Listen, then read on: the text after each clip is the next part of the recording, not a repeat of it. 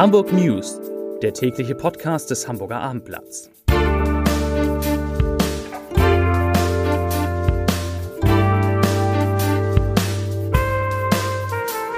Herzlich willkommen. Mein Name ist Lars Heider und heute geht es um neue Lockerungen der Maßnahmen gegen Corona in Hamburg, die zum Beispiel den FC St. Pauli freuen, aber auch viele andere mehr. Weitere Themen. Die chinesische Staatsreederei Costco steigt im Hafen ein. Angela Merkel räumt mit einem Gerücht aus Hamburg auf. Und das Abendblatt-Interview mit Christian Lindner gibt es jetzt auch als Podcast. Dazu gleich mehr. Zunächst aber wie immer die Top 3, die drei meistgelesenen Themen und Texte auf abendblatt.de. Auf Platz 3, wie ein Hamburger Ortsteil bundesweit berühmt wurde. Auf Platz 2, so teuer wird Wohnen künftig. Und auf Platz 1, Maskenpflicht wird aufgehoben. Hamburg lockert das 2G-Modell. Das sind die Top 3 auf abendblatt.de.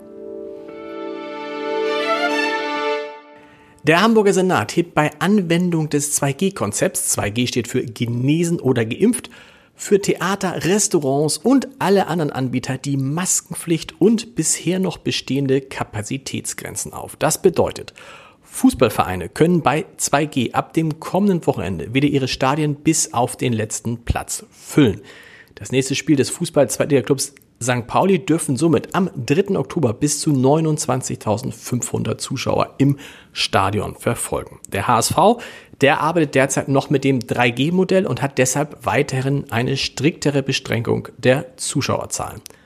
Auch in den Hamburger Clubs dürfen Geimpfte und Genesene ab Freitag um Mitternacht wieder ohne Maske und abstandslos tanzen. Zu diesem Zeitpunkt treten die neuen Regeln nämlich in Kraft, die zunächst bis zum 23. Oktober gelten. Kinder unter 12 Jahren dürfen weiterhin an 2G-Veranstaltungen teilnehmen.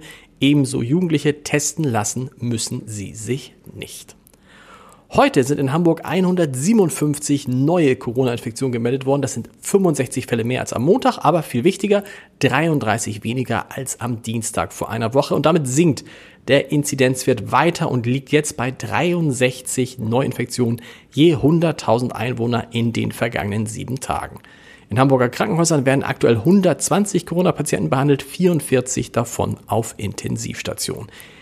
Gemeldet wurden in Hamburg zudem heute sechs weitere Todesfälle im Zusammenhang mit dem Virus. Bislang sind in der Stadt 1698 Menschen an oder mit Corona gestorben.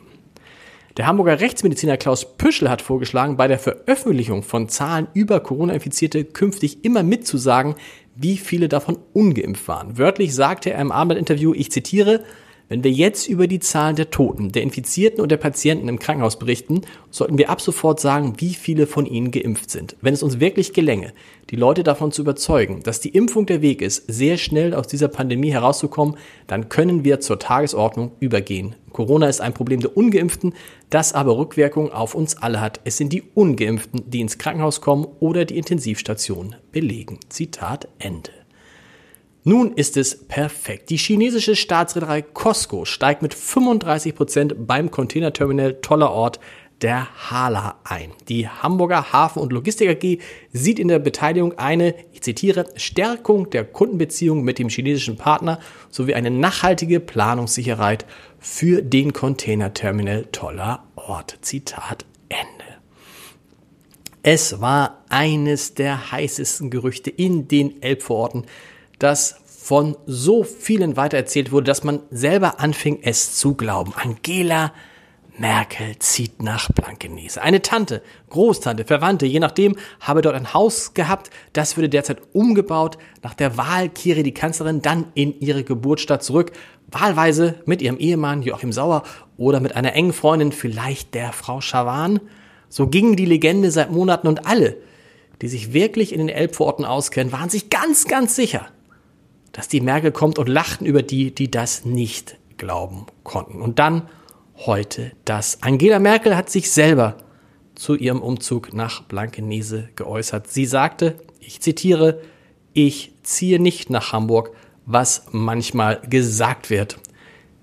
Ja, das hat die Kanzlerin heute gesagt. Und weiter, dass sie in Berlin und in, und in, in, und in der Uckermark bleiben würde. Da fehlen mir fast die Worte, denn von dort sei es durch die schöne A20 nicht mehr weit in ihren ehemaligen Wahlkreis. Ja, Angela Merkel kommt doch nicht nach Hamburg. Zum Podcast-Tipp des Tages. Vor vier Jahren hätte er der jüngste Finanzminister und Vizekanzler in der Geschichte der Bundesrepublik Deutschland werden können. Doch dann ließ Christian Littner eine Jamaika-Koalition von CDU, CSU, Grünen und FDP scheitern und der Rest, der ist Geschichte. Ob sich die nach der Bundestagswahl am Sonntag wiederholt oder nutzt der Spitzenkandidat der Liberalen diesmal die Chance, seine Partei in eine Regierung zu führen und wenn ja, mit wem? Darüber habe ich mit Christian Lindner gesprochen in unserer Podcast-Reihe Entscheider treffen Heider.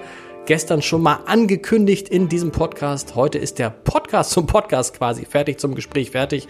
Sie können ihn jetzt hören unter www.abendblatt.de slash Entscheider. Dort finden Sie auch mein Gespräch mit Armin Laschet und das Gespräch mit Cem Özdemir. Äh, das Gespräch mit Jens Spahn. Also jede Menge Gespräche zur Bundestagswahl. Hören Sie doch mal rein. Und morgen hören Sie die Hamburg News hoffentlich wieder um 17 Uhr an dieser Stelle. Bis dahin. Tschüss.